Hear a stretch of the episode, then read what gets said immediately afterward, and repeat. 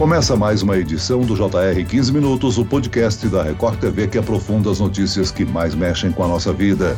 Num discurso no dia 24 de fevereiro, o presidente russo Vladimir Putin anunciava uma operação militar especial no leste da Ucrânia, um movimento que deixava muitos países em estado de alerta. Esse conflito entre a Rússia e a Ucrânia completou um mês nesta quinta-feira e desde então muitas pessoas morreram em decorrência dos ataques. Segundo a ONU, mais de 3 milhões e 500 mil pessoas deixaram a Ucrânia. Há uma possibilidade de término desse conflito entre os dois países? Qual o cenário para os próximos dias? No episódio de hoje, eu converso com o professor de Relações Internacionais da USP e coordenador do Observatório da Democracia no Mundo, Felipe Loureiro. Bem-vindo, professor. Muito obrigado, Celso. Olá a todos os ouvintes. Quem nos acompanha nessa entrevista é o repórter da Record TV, Leandro Stoliar. Ele foi um dos nossos enviados especiais para cobrir a tensão lá na Ucrânia e acompanhou tudo de perto. Leandro, conta pra gente como foi registrar tudo isso. Oi, Celso, tudo bem? Foi um misto de tensão e emoção, porque a gente estava em Mariupol no momento em que a Rússia invadiu o país. Eu e o repórter cinematográfico Luiz Felipe Silveira acompanhamos as tropas russas avançando com mísseis, caças, helicópteros, bombardeios, tiros. A gente conseguia ouvir isso. A gente foi acordado pelos funcionários do hotel, 5 horas da manhã. Tivemos que deixar o hotel porque a Rússia estava invadindo o país. O presidente russo Vladimir Putin deu a ordem para que as tropas invadissem a Ucrânia. Esse momento foi um momento de muita tensão e um misto de emoção porque a gente fez essa viagem com os ucranianos no momento em que eles estavam fugindo do país de trem de Kiev até Varsóvia, capital da Polônia, e a gente viajou 24 horas com esses ucranianos, acompanhando o drama dessas famílias, dessas pessoas que tiveram que deixar uma parte da família em Kiev, porque pela lei marcial os homens entre 18 e 60 anos não podiam deixar o país, tinham que ajudar o exército ucraniano nos combates, e uma parte da família, as mulheres principalmente, deixaram o país em direção a Varsóvia, na Polônia, em busca de uma vida melhor. Uma situação completamente atípica. Então já queria aproveitar para fazer uma pergunta ao nosso convidado. Sabemos que esse conflito não é de hoje, né? Professor, vale relembrar aos nossos ouvintes sobre essa tensão entre os dois países. Como é que começou isso tudo?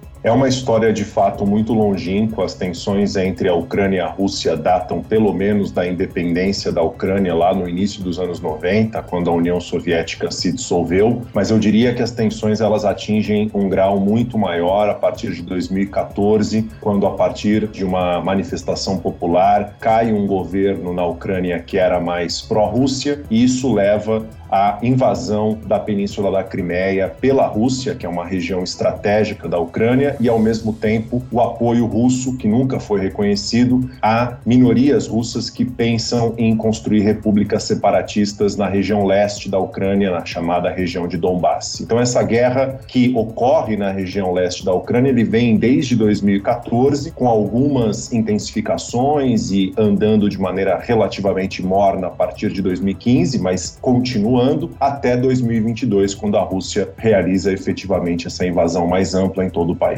Agora, professor, parece que os russos estão encontrando dificuldades em impor o seu poder aos ucranianos, né? Eles invadiram o país por diversas frentes, norte, leste e sul. Em que ponto a invasão está atualmente? Estão concentrando o foco na capital, Kiev? De fato, a Rússia vem encontrando sérias dificuldades, imaginou que uma vitória rápida seria possível, o governo do Zelensky não se rendeu, a resistência da sociedade ucraniana vem se mostrando realmente muito impressionante. E hoje eu diria que há três grandes frontes de guerra: né? o fronte norte, que visa basicamente as duas principais cidades, as mais populosas, que é Kharkiv e principalmente Kiev, o fronte leste, que vem apoiar né, a região das repúblicas separatistas do Donbás, e o fronte sul a partir da península da Crimeia. Desses frontes, o que vem apresentando melhores resultados para a Rússia é o fronte sul, onde a Rússia inclusive conquistou uma cidade de população bastante significativa, que é Kherson, um pouco de avanço no leste, mas no norte, que é onde estão as cidades mais populosas, os avanços não vêm ocorrendo. A Rússia, por exemplo, não conseguiu cercar as duas principais cidades e aparentemente agora inicia posturas defensivas visando bombardeamento de longa distância contra Kharkiv e principalmente contra Kiev. Agora, professor, Putin, pelas informações que nos chegam, tem forte apoio interno, mas despertou reação das principais potências do Ocidente. A Rússia está isolada ou nós temos uma visão muito ocidental da situação? Além de apoio da China, a narrativa de Putin está funcionando com outros países do Oriente? É importante a gente olhar para a votação na Organização das Nações Unidas. Houve duas convocações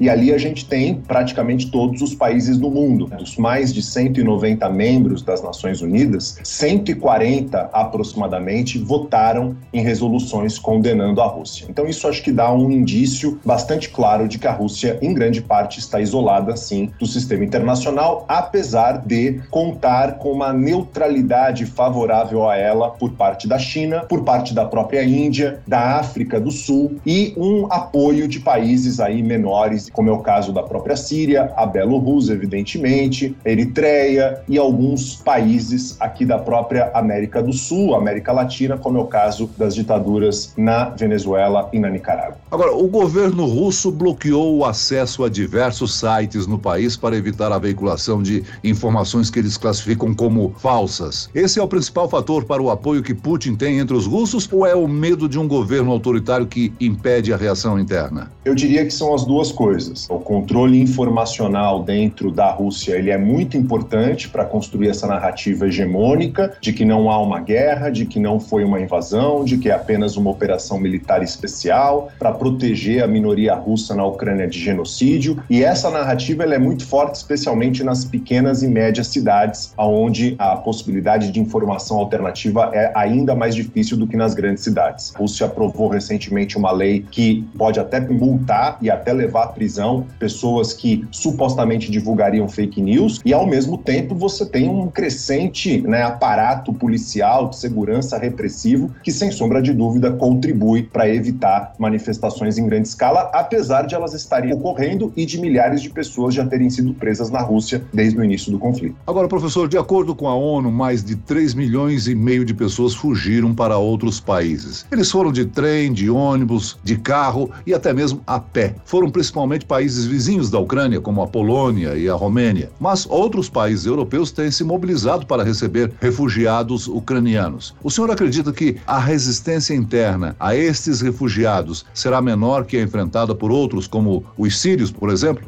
Sem dúvida. Quando a gente olha, por exemplo, para a crise de refugiados da Síria, que aconteceu em 2015, que gerou um fluxo de refugiados muito menor do que a que a gente está vendo agora na Ucrânia, a gente percebe que a forma pela qual os sírios foram recebidos, e a mesma coisa os líbios ou os afegãos, foi completamente diferente, com fronteiras fechadas, xenofobia, racismo. No caso dos ucranianos, que de fato a gente está vendo aqui a crise humanitária, a crise de refugiados que vem evoluindo da forma forma mais rápida na história europeia desde o final da Segunda Guerra Mundial, com mais de 10 milhões de pessoas que foram deslocadas dos seus locais habitacionais originais, com 3 milhões e meio a quase 4 milhões de pessoas tendo que fugir da Ucrânia indo para outros países, mas sendo recebidas de uma forma muito diferente, o que não significa que a dificuldade de receber essas pessoas seja, digamos, algo que a gente tem que negligenciar. Agora, professor, para esses refugiados, além dessa questão questão da moradia, segurança, nós temos também os danos psicológicos para eles. São mães, muitas crianças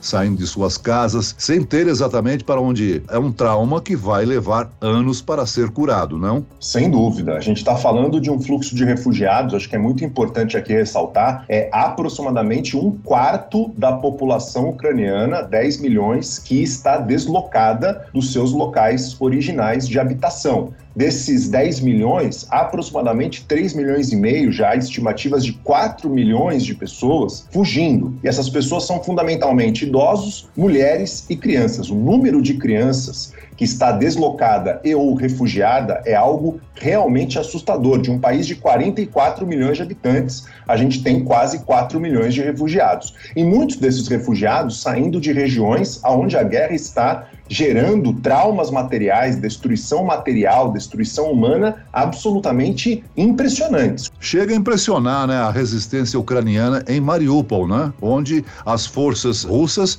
por assim dizer, tomaram conta da cidade, né? Não há dúvida. A gente está falando ali de uma cidade que tinha um pouco menos de meio milhão de habitantes. Hoje as estimativas falam algo em torno de 100 mil habitantes que ainda permanecem. A cidade está sendo bombardeada de maneira incessante há semanas ela está sob cerco e mesmo assim a resistência dentro da cidade continua e ela vem sendo muito importante para garantir que outras frontes, outros frontes militares dentro da Ucrânia, né, possam ser defendidos, porque enquanto Mariupol continua resistindo, isso acaba prendendo as tropas russas ali na cidade e impedindo com que elas sejam deslocadas para outras regiões. Por mais que essa resistência seja muito significativa, é impressionante o custo humanitário e a destruição material que esse cerco vem realizando à cidade. Após diversas reuniões e sanções internacionais impostas à Rússia, ainda não saiu um acordo de paz. Já teve várias eh, reuniões entre as delegações da Rússia e da Ucrânia, e nessa quinta-feira, líderes da OTAN se reuniram em Bruxelas, na Bélgica, para uma cúpula de emergência do G7, que são os países com as sete maiores economias do mundo. Alguma decisão tomada nessa reunião pode interferir nos destinos do conflito? Na verdade, é difícil imaginar que a gente vai ter, digamos, resultados positivos dessa negociação entre Rússia e Ucrânia. A Rússia vinha apresentando demandas que eu caracterizo como maximalistas, que na verdade poderiam ser vistas mais como capitulação da Ucrânia do que propriamente negociação.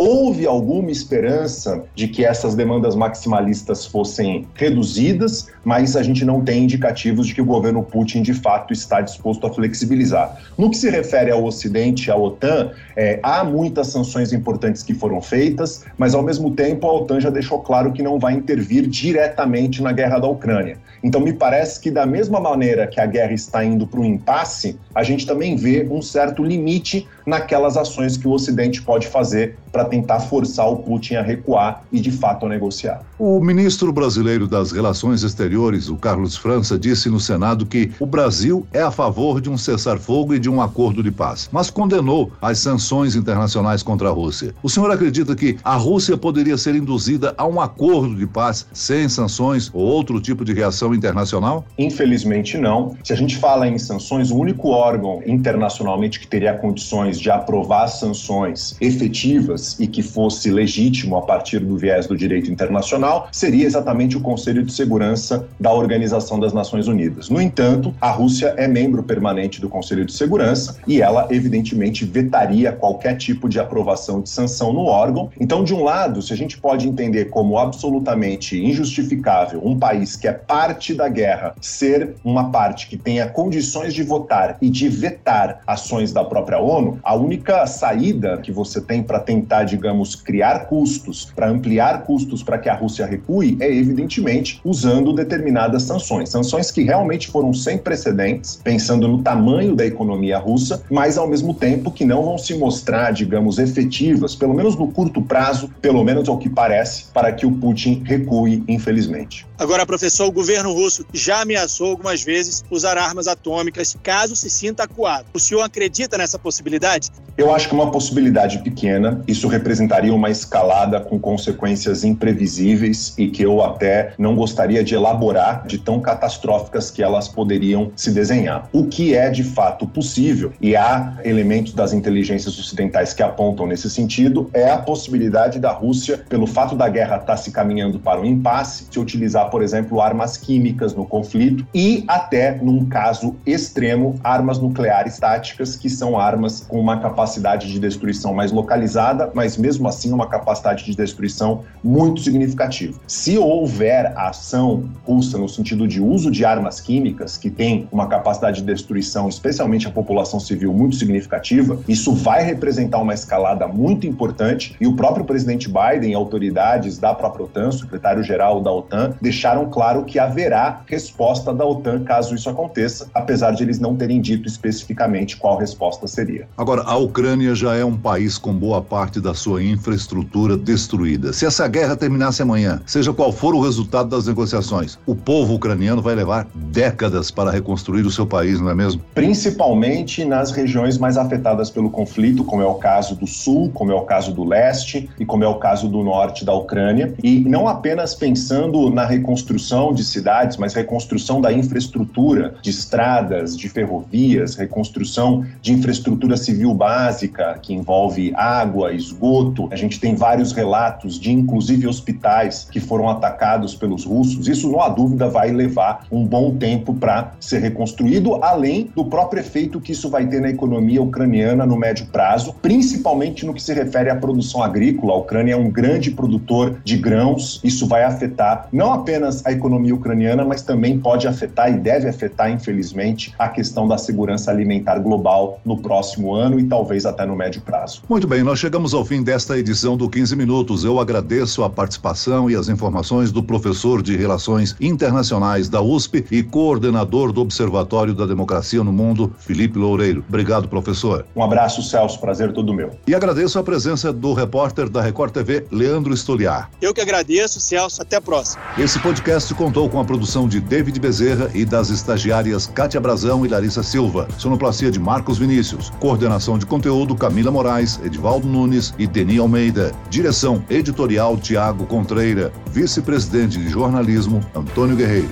E eu, Celso Freitas, te aguardo no próximo episódio. Até lá.